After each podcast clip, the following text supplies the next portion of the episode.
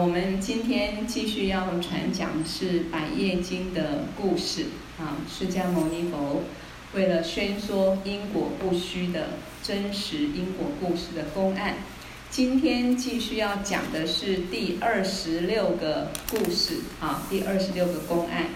那是无畏跟鼓声啊，无畏跟鼓声，无畏就是没有畏惧啊，还有鼓声两个孩子。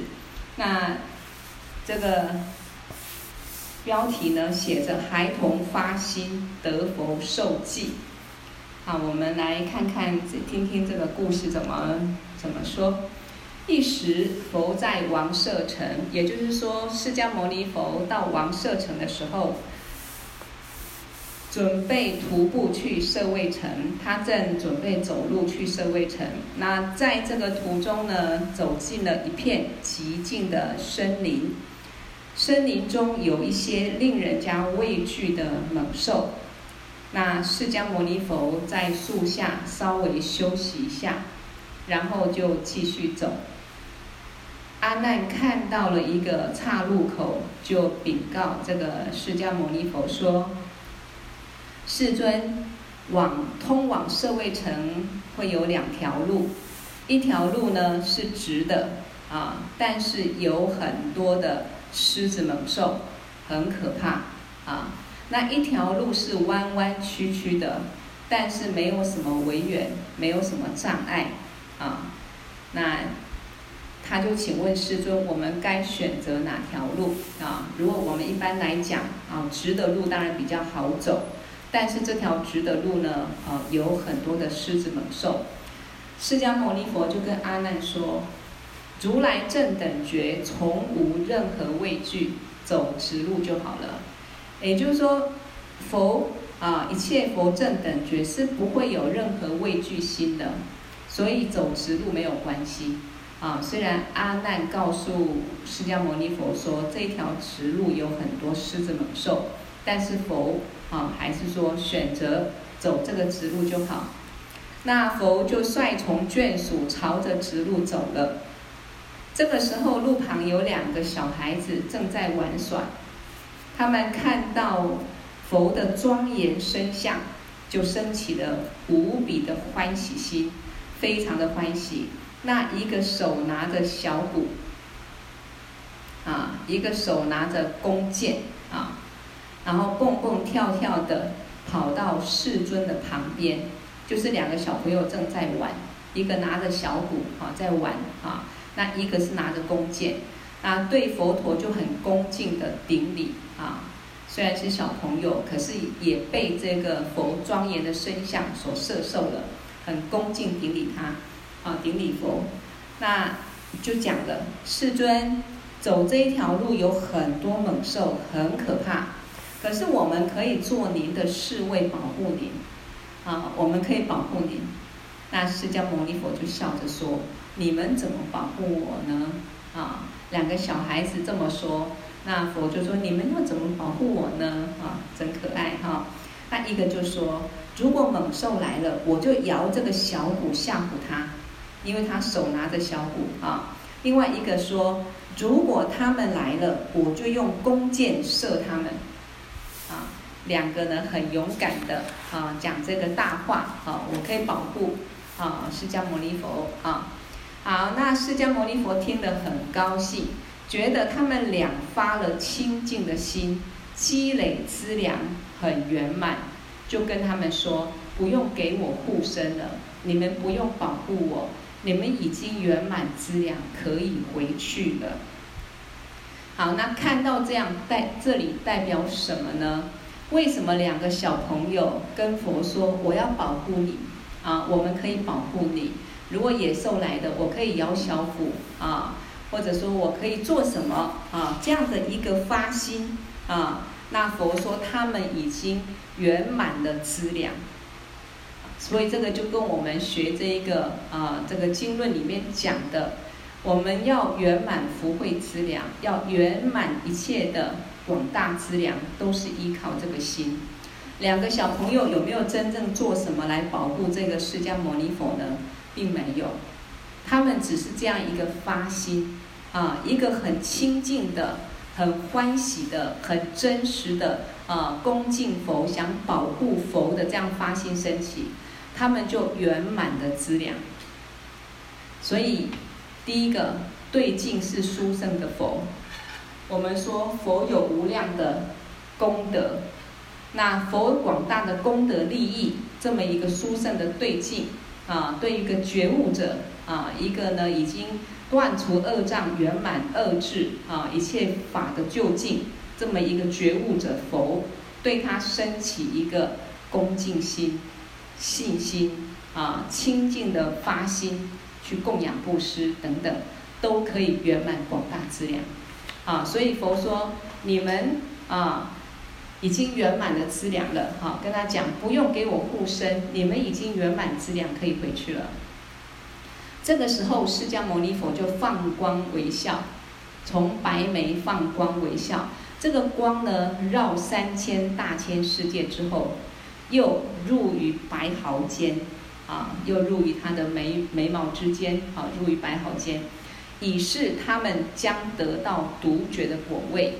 这个光照三千大千世界，绕三千大千世界之后，又回到啊佛的白毫间，表示什么呢？就是啊受记他们将来可以读到得到独绝的果位。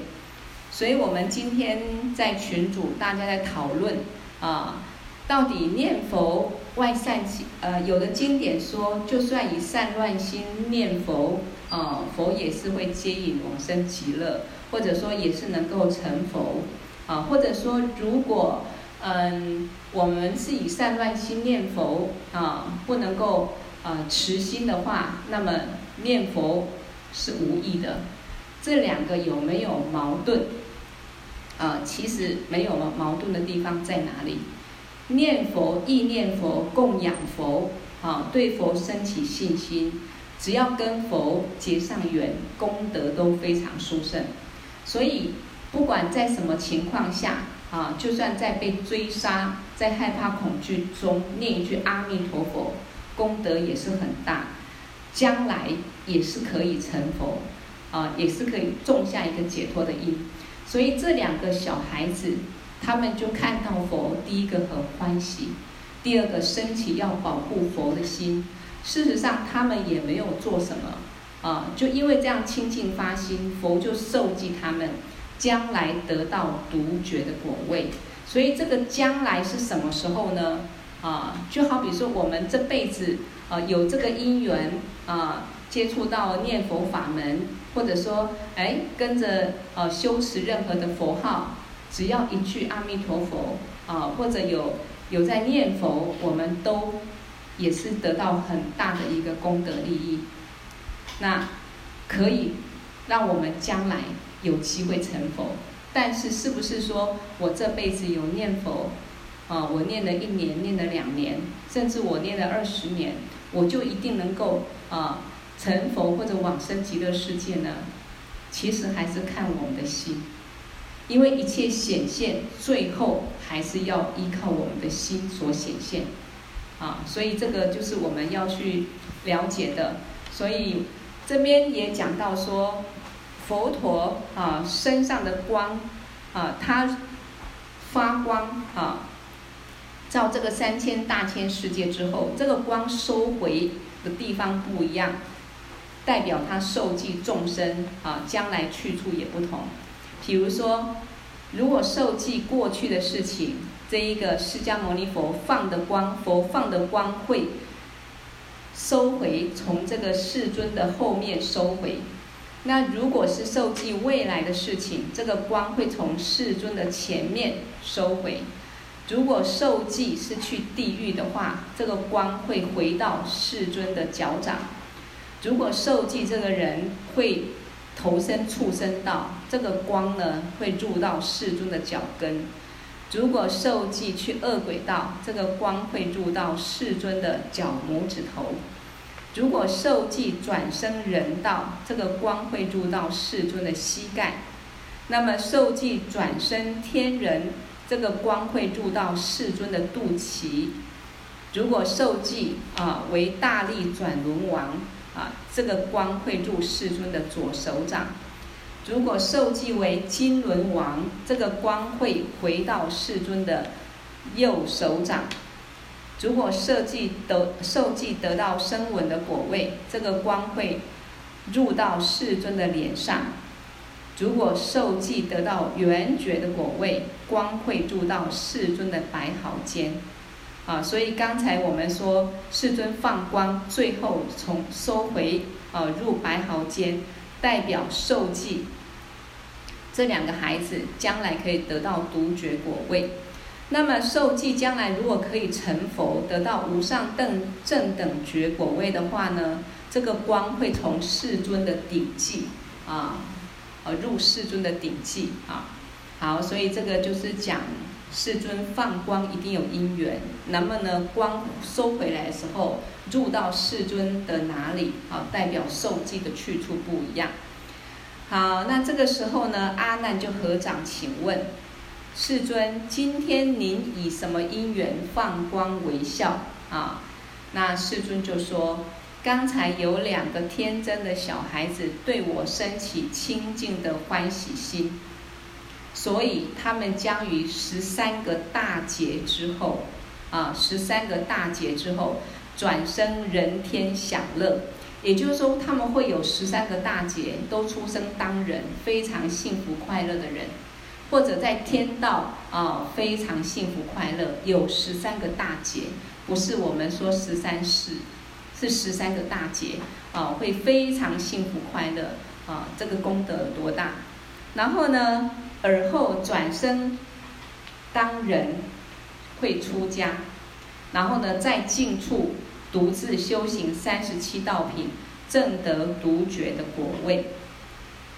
也就是说，自从这两个小孩子清净供养这一个啊，清净发心要保护这个佛啊，这么样的一个清净的一个功德圆满，从此他们十三个大劫都可以转生在人天享乐啊，不会受苦。那么呢，结束之后呢，他会出生当人。啊，就是最后一世，他会出生当人，然后在净处修持三十七道品，证得独觉的果位。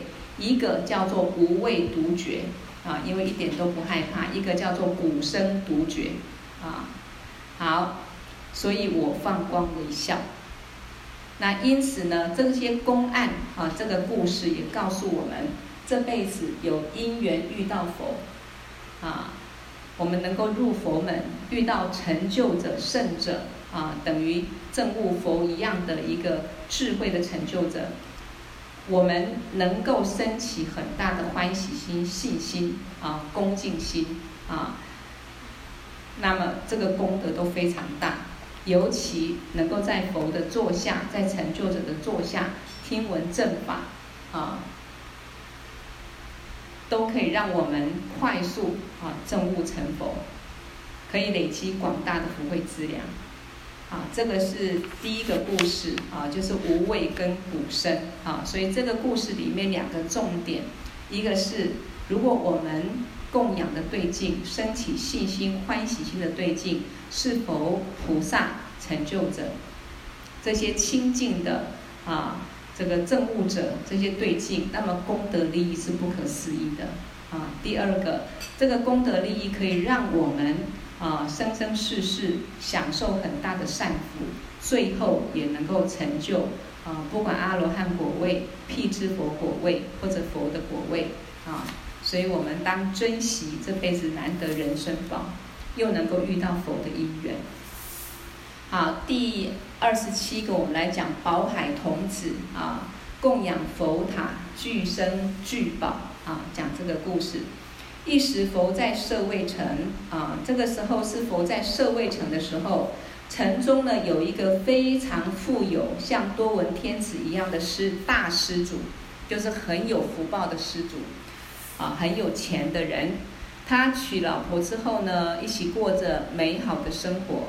有一天，他老婆怀孕了，有很多不共的瑞相，也就是说，他老婆怀孕之后呢，他所住的宫殿自然会显现出佛床，啊，然后宝伞，还有很多很多各种庄严的饰品，然后大地也开满了鲜花，非常非常的香，芳香四溢。那琐碎的床也变成像天人的宝床一样，啊，等等不可思议的瑞相。那这些瑞相本来是啊，我们都觉得不可思议，一定很欢喜的。可是这个施主呢，就生起疑惑不解：怎么老婆怀孕之后会变成这样子？他担他担心妻子着魔了，或者遭到夜差的危害，于是就找了一个相士，会算命的人，会看的人，问究竟是什么原因。为什么他老婆怀孕之后会有这些现象呢？那相士告诉施主说，并不是遭到违缘，而是因为胎儿的福德力很大，所以显现这些瑞相。好，那么这个相士讲完啊，施主听了这些话，就放心的回去了。所以讲到这里，就好比说我们上师啊。他在母亲怀孕的时候啊，也是有不可思议的瑞相。比如说，他妈妈怀孕期间啊，尿尿都是跟牛奶一样白色的。那么怎么检查也检查不出啊什么毛病。那么他生出来的时候呢，虚空有彩虹啊，也是充满檀香味，还有很多瑞相。所以有福德。啊、特别福德很大或成就者，他们其实在出世的时候呢，呃，都有种种的瑞相啊。好，所以这个施主回去之后呢，啊，十个月后，他老婆就生了一个非常可爱，而且呢，相貌非常端严的男孩子啊。那与众不同的是，这一个啊婴儿他没有胎盘。所以没有这个血污的垢染，没有胎盘，也没有像我们一般孩子生出来会血淋淋的啊。然后他完全没有，非常非常干净就对了。然后具身，我刚刚讲到血淋淋，就是母亲生孩子之后啊，难免都会伴随很多的污血。但是这个孩子呢，他出生是没有的哈。好，非常干净，而且呢，本身就具有珠宝、璎珞、天衣等颜饰，等于生出来就好像穿着衣服，然后这个衣服上呢，还有这一个宝珠、璎珞等等。仆人们就准备帮他洗澡，然后想要脱下他身上的衣服，而刚脱下来的时候，马上呢，哎，自然又显出一套，显现出一套，也就是这个衣服脱下来，哎，他身上又变出一套衣服来了，啊。所以呢，这一个，嗯，仆人们没有办法，就只好遵照这一个他母亲的话啊，让他穿着衣服洗澡啊，然后呢，洗完澡之后再把他抱上床，这个床呢，刹那就变成妙宝大床啊，就是全部都是珠宝的床啊，所以这些不可思议。就像我们同样人出生在人世间，有的人一出生，他的环境就是很不好，受苦受难；有的人一出生呢，就是啊、非常这个美妙的房子啦啊、然后呢床啦，一切最美好的东西准备来迎接他，啊，所以这个就是个人福报不一样啊。好，所以呃。这一个床突然变成了妙宝大床，而且它的房顶上面还显现出一个非常庄严的宫殿。那宫殿上方有宝床、宝幡、八达等等，啊，也就是说，他的家就变成一个宫殿了。宫中还有五彩缤纷的鲜花跟芳香扑鼻的香水。床前显现出一个宝塔，塔里面有各种宝藏。然后呢，取出很多宝藏，它也不会变少，非常稀有。所以我们在听这一个公案的时候，我们要跟着去啊，融入这个境，啊，去观想这样一个画面，这样一个境，那也是一个不可思议的福报啊！想象这个孩子生出来，身上穿着这个衣服，啊天衣，然后还充满啊漂亮的装饰，然后脱下来，他还是啊随时就具有，就变出一套来。然后床呢放在床上，床变成珠宝的床。然后呢，屋顶整个屋子变成宫殿啊，真的是非常不可思议，非常殊胜。好，所以呢，这个施主内心就很喜悦，就给孩子举行非常隆重的诞生仪式。那因为他生下来家中就宝藏如海，啊，怎么取他都取不完，所以就取名叫什么宝海童子。啊，他的名字就叫宝海童子。啊，那我们在这让我想到以前我们尤其早期啊，人民生活比较贫困又农业时代。很多孩子生出来一生生很多，要么叫做翁奇呀，啊，要么叫做翁优啊，啊，就是加减养加减哈，因为不一定养得起。哦，以前种田人家，啊，大家都很穷困，福报不好的时候，孩子生得多也不知道能不能养，所以取的名字呢都是很无可奈何哈。那不像这一个孩子，他本身具有很大的福德，所以叫宝海童子。因为他一生出来就带来了很多宝藏。好，宝海童子由八个姨母用牛奶、酸奶、油饼等来护理，啊，照顾他、喂养他。他像海中莲花一般迅速的成长，无论他走到哪里，都有非人为他铺地毯，有非人有天人散鲜花，啊，那。长大之后，他精通了文学、医术以及八种观察。那父亲也为他造了春夏秋冬四个宫殿。宫殿上面呢，宝盖、床幡也自然显现，很多天女也下凡跟他一起玩。他尽情享受着这么美好的生活，所以真的是具足很大福德哈。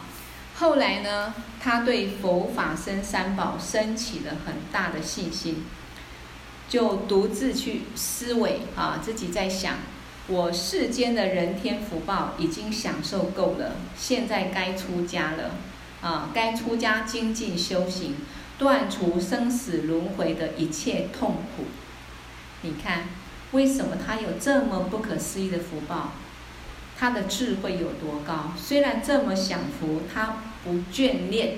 啊，我们在经论中一直告诉我们：我们想学佛修行、解脱轮回，一定要先有出离心。不管你现在在人世间多么幸福安乐，或者暂时是健康、啊美好，可以享受一切，我们都要看懂世间一切轮回，一切究竟都离不开各种痛苦。啊，就像人世间也是一样，各种变化的苦，生老病死的苦，一定都会感受。所以要我们觉悟，要有出离心，要对世间八法能够不执着。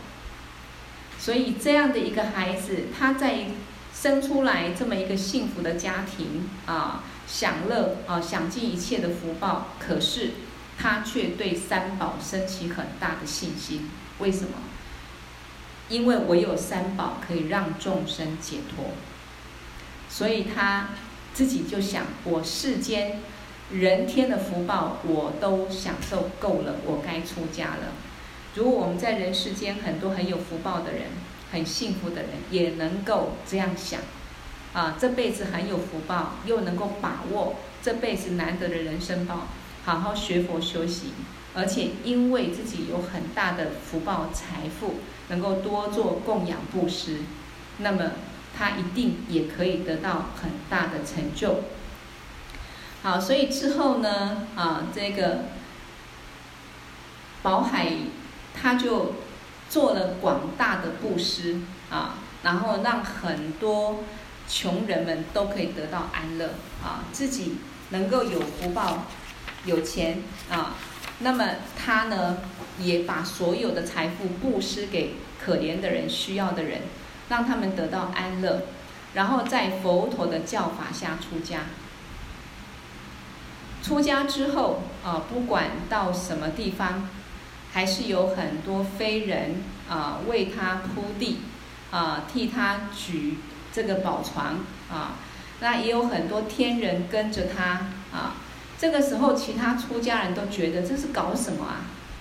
为什么你出家，你走到哪里啊，都这么多人啊，帮你铺地啊，举宝床啊，还那么多的天女啊去陪着你，这搞什么啊？啊，那他自己也也是为此苦恼，觉得说，哎呀，怎么会这样子啊？便去问这个世尊说，这一切我该如何对治？所以他一点点都不贪着这个好各种安乐利益啊，各种。名他完全没有贪着，他也觉得说这个很麻烦，为什么走到哪里都这么多人来伺候他？所以他去问释迦牟尼佛该怎么对治。世尊就告诉他：你观想这一切都不必要，它自然会消失。啊，也就是说你就想我不需要这一些，那么它自然会消失。他依教奉行，果然呢一切都消失了。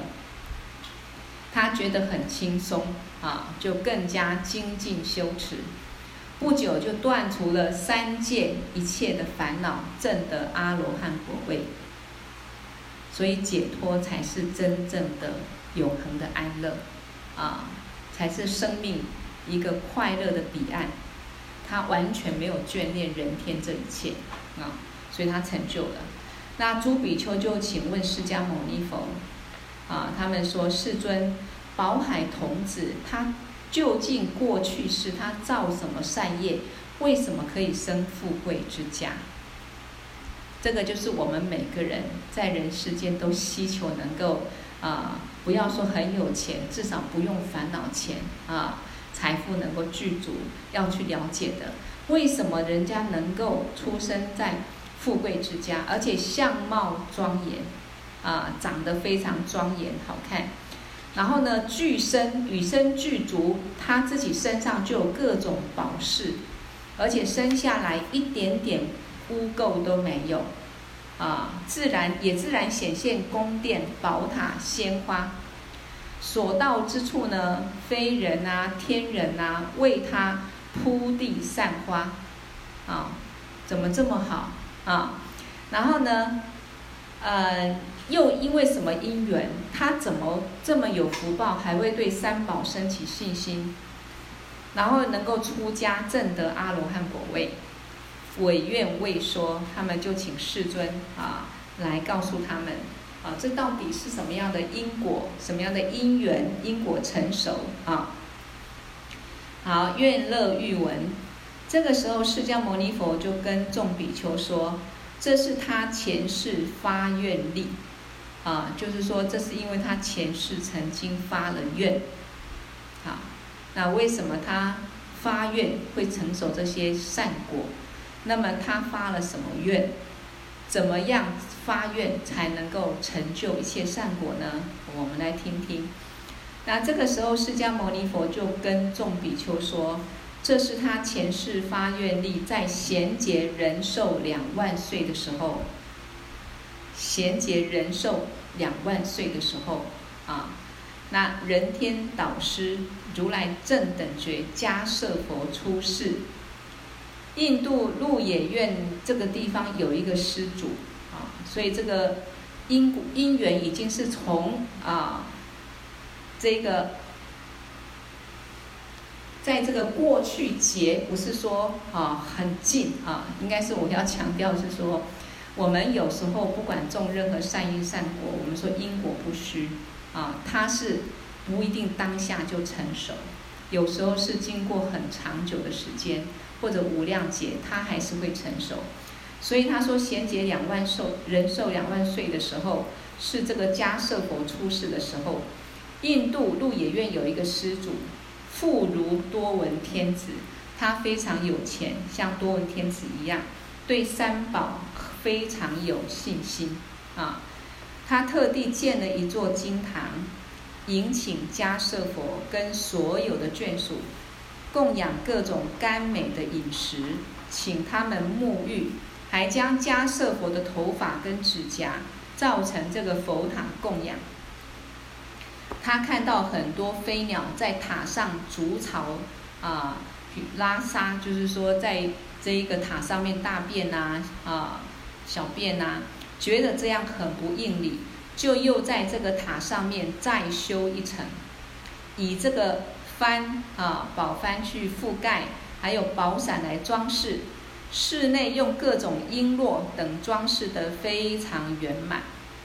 啊，这个就是他所做的啊，所以也就是说，第一个他非常富有。然后，并且对这一个啊三宝升起广大信心，所以他实际上啊去做了一个很大的功德，就是建造金堂，然后请迦叶佛跟所有眷属啊来供养他们甘美的饮食啊，请他们沐浴，那也供养这一个啊法塔跟只塔，然后呢，看到很多的飞鸟在这个塔上面啊。有很多的这个呃，这个鸟屎啊，觉得不 OK 不好，所以又建了一层楼啊。总之就是非常非常的恭敬啊，这个佛。所以后来他啊就发愿了啊，以此善业，愿我往生生世世能够转生富贵之家。他对佛升起很大的信心啊，清净心做了供养之后呢，在临命终的时候发愿，以此善业，愿我生生世世转生富贵之家，相貌端严，具身有各种宝饰，生下来身上就没有垢污，自然显现宫殿、宝塔、鲜花、宝藏，任人取之不尽。所到之处，非人天人都为我铺地散花，然后对三宝升起信心，并且在释迦牟尼佛的教法下出家，证得罗汉的果位。好，所以所有他的愿望都成熟了啊！所以我们有什么愿望？我们这辈子要先积资净障。这个也是我们讲到啊，今天讨论到要往生西方极乐世界，每个人都想去。为什么？因为我们只要感受到啊，人世间各种的啊生老病死，还有各种的一个烦恼苦难啊，我们都会觉得想永远幸福安乐，所以我们就期待说啊，这辈子结束之后能够到极乐世界去。那么我们可以有这样的愿，但是这个愿怎么成熟？就是要积资净障。我们首先要一个很大的信心啊，对三宝啊可以让众生解脱的三宝啊，升起很大的信心。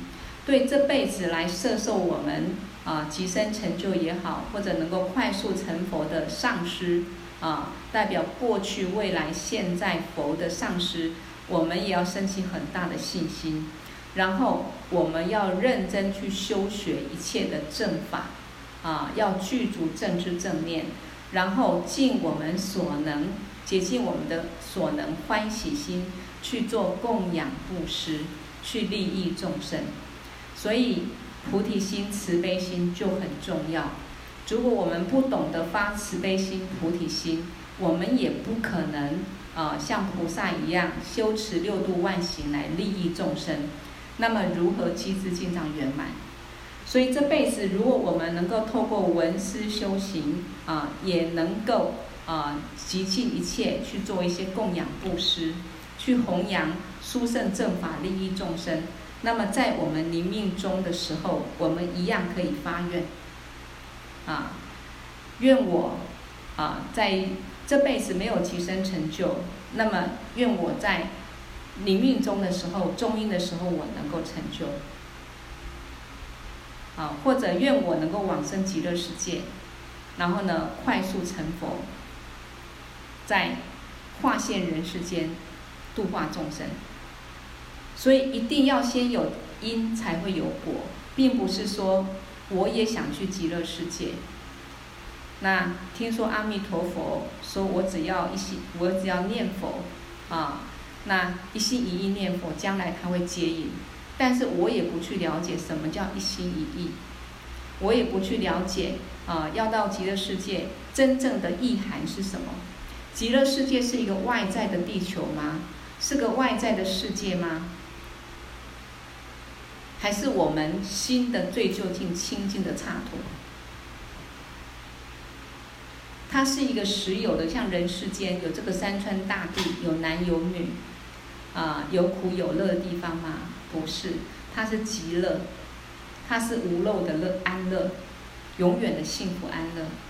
所以我们都要透过学习啊，所以闻思修行、积资净障，啊，都是一个因，一个成就的因。那最重要的根本是要升起信心。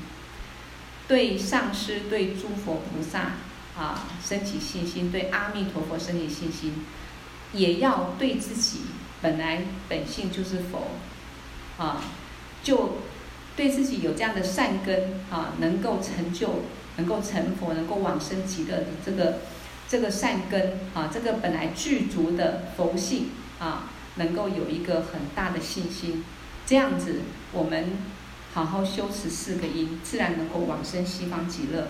就像我们在这《百业经公案》里面所讲的，几乎所有啊，最后能够修行成就阿罗汉果位的，都是过去世曾经对佛升起信心，然后做了供养布施啊，尤其对佛的对境往行供养，都是一个很大很大的功德。这个比喻就像我讲过的，我们每个人啊，农夫在种田的时候，都希望有一块肥沃的土壤。你在一个肥沃的土壤上种植，跟在一个很贫穷的贫瘠的土壤上种植，那一定长出来结果不同。所以为什么说我们第一个做任何的供养啊，甚至布施，我们要清净心，这是第一点。第二个供养的对境很重要。如果他是啊、呃、已经修行成就、具足慈悲心啊、清净心的这一些啊、修行成就者佛，你去供养他，哪怕小小的供养，功德利益都无比的大，无比的殊胜。那我们如果布施的对境，去做一些供施的对境是不好的、不对的啊、就算你有一些福报，你也可能因为。啊，你供养的对境是不好的，布施的对境是不好的，或者自己不清净的发心，而变成愚痴的畜生道众生，都是有可能。所以，这个公案，这个百业经里面所有的公案，都告诉我们，遇到佛，是我们解脱的机会。啊，那难得的人生宝，能够入佛门，是不可思议的缘分，也是我们过去是累积的很大。福德资粮才能够具足的，所以我们一定要升起信心啊！所以释迦牟尼佛讲完之后，就是跟众比丘说：“众比丘，你们怎么想呢？当时的施主就是现在的宝海童子啊，也就是说，他曾经做了这么对佛升起信心，建这个金塔，供这个法塔、直塔啊，然后呢，这样的一个清净心供养之后。”他就转生成这一个宝法童子、宝海童子啊，然后得到这么多的人天的供养，最后啊，在我的座下，呃，出家成就这个阿罗汉果位。所以他当时啊，有这么样的大的善业，还有愿力，所以今生他获得世间一切圆满，在我教法下出家正果。啊，所以我们每个人都期待幸福快乐，那么我们就好好学习一些善法，那好好发慈悲心，利益众生。那么我们最重要的，一定要对上师三宝升起信心。我们只要好好的、不断的啊去发心啊去积资净障，那么我们的福报也是不可思议。而最大的福报是什么？就是能够。解脱成佛，啊，我们现在啊学密圣金刚圣，啊学大圣密圣金刚圣，不只要成就阿罗汉果位，啊，那也尤其学密乘也不只要成就菩萨果位，啊，希望啊这辈子已经遇到了具德上师，啊金刚上师，我们是最好能够起身成佛，否则也要快速成就，快速成佛。好，所以我们都希望大家呃互相勉励，然后然后能够此生啊快速成就。那在这里我顺便也要提一下，就是说，今天我们在群组里面有讨论到啊，可能一个净土法门，那很多的师父啊，他们对这个净土法门到底怎么修啊，可以到极乐世界去，可能有他们的一个看法。啊，或或解说，嗯，但是有一点我要讲的就是说，我们比如说现在我们上的这个密乘的这些经论，不管我们上这一个集美，嗯，上这个法住仁波切的大圆满前行，或者无数贤菩萨的这一个佛子行三十七颂，或者呃吉天菩萨的入菩萨行论，啊。那这一些经论呢，都是这一些菩萨成就者所造的，所以我们会发现一个重点，就是在藏传佛教这些佛菩萨所造的经论当中，他们的见解不可能互相矛盾。你不管在任何经论当中，所有的这一些教法内容，都是释迦牟尼佛所讲的法，不是不同的菩萨。他们对这个怎么样成佛、怎么解脱，就有不同的见解，啊，不会，啊，所以这个就是为什么藏传佛教它殊胜的地方，它很重传承。所谓重传承，就是说，这个佛菩萨成就者修行成就之后，他把这个佛所传八万四千法，它的次第，啊，他对不同根器众生所传的法，它的次第，啊。它很完整的整个保存下来，所以这些已经成就证悟、实修成就的成就者，他们所造的一部论，就包含了啊、几百部甚至啊、上千部佛法的重点精华都在里头。那因为他们都是证悟者，所以在知见上不会我这样来解读，你这样来解读。啊，比如说我讲的，我们常看到一部《六祖坛经》，可能不同人去去解说，哎，这个含义上就有一点点不一样。所以我们为什么要不间断的来学习这一些成就者所造的论？因为它是白话很浅显，然后你多上一些经论，而且是从头到尾好好去学习，我们可以完整的了解，能够融会贯通。更知道我们去应该具足啊什么样的一个见解，才能够成就什么样的果位。比如说你要学小圣，成就阿罗汉果位，你要有人无我的见解，你要有手持清净的戒律，他才能够断除烦恼，成就阿罗汉果位。那么你要成就菩萨果位，要有人无我、法无我的见解，要了悟二无我的空性。然后要以菩提心为戒律，然后要广行六度万行，不断慈悲心去利益众生，到最后可以断除烦恼障、习气障，而得到菩萨果位，菩萨圆满十地菩萨，然后最后成就佛的果位。那么我们要学金刚圣，快速成佛。金刚圣是果圣，要快速成佛，我们必须啊依止已经具得成就上师。要具足清净见，我们才能还有依靠上师窍诀，才能起生成佛。所以这个都很很清清楚楚的，他的见解是什么？小圣见解是什么？那到最后得到是什么果位？菩萨圣、音圣、大圣见解是什么？得到可以得到什么果位？密圣、金刚圣见解是什么？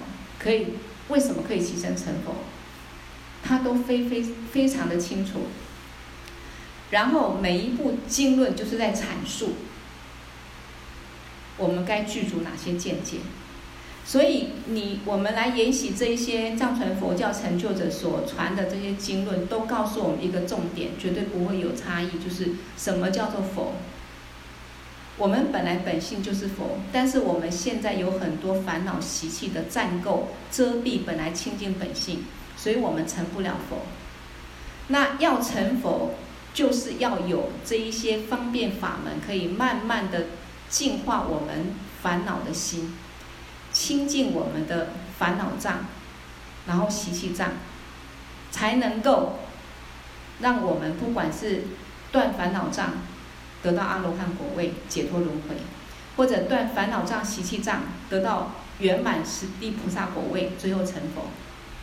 这个都是有一个很清楚明白的，应该说一个可以依靠这个一个清楚的理路，去实际先具足见解，先闻，然后去思啊，闻思之后你有见解之后，你去实修就可以成就的，不是不同的这一个菩萨啊，不同成就者他造的论，结果每每个内容都各说各的，不可能。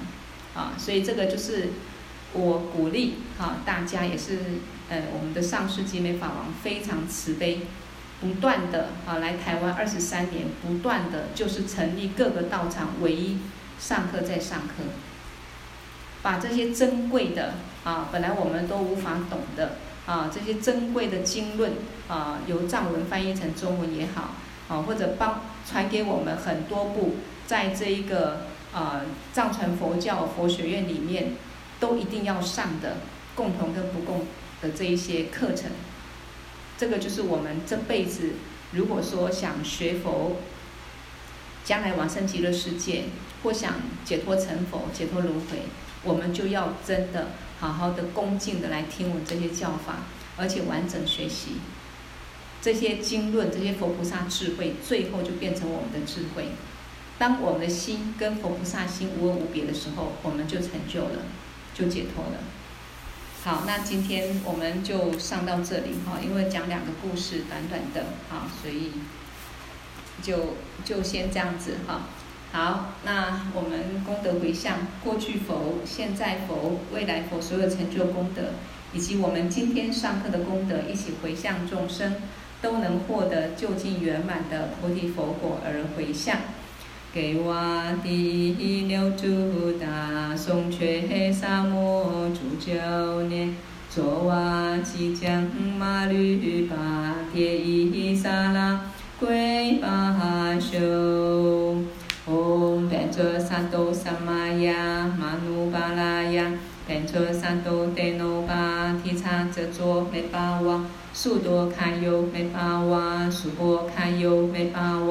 阿努拉多梅巴瓦萨瓦西迪玛梅布拉亚扎萨瓦嘎玛苏扎梅只当西瑞亚咕噜哄，哈哈哈哈吼，班嘎问。萨瓦达他嘎达贝遮玛梅温扎贝兹巴瓦玛哈萨玛雅萨多啊，嗡贝遮萨多萨玛雅玛努巴拉雅贝遮萨多德诺巴提查哲卓梅巴瓦。则萨多德耨巴提叉遮卓梅巴哇。速多堪尤梅巴哇，速波堪尤梅巴哇，阿努拉多梅巴哇，萨瓦西迪玛梅布拉雅扎，萨瓦伽玛苏扎梅，只当西瑞亚咕噜吽，哈哈哈哈吼，班嘎文，萨瓦达他嘎达变则玛梅文扎，变兹巴哇玛哈萨玛亚萨多啊，唵变则萨多萨玛亚玛努巴拉雅。变作萨多德耨巴提叉遮卓梅巴哇，速多堪尤梅巴哇，速波堪尤梅巴哇，阿努热多梅巴哇，萨瓦西迪玛梅普拉雅扎，萨瓦伽玛苏扎梅，只当西瑞亚咕噜吽，哈哈哈哈吼，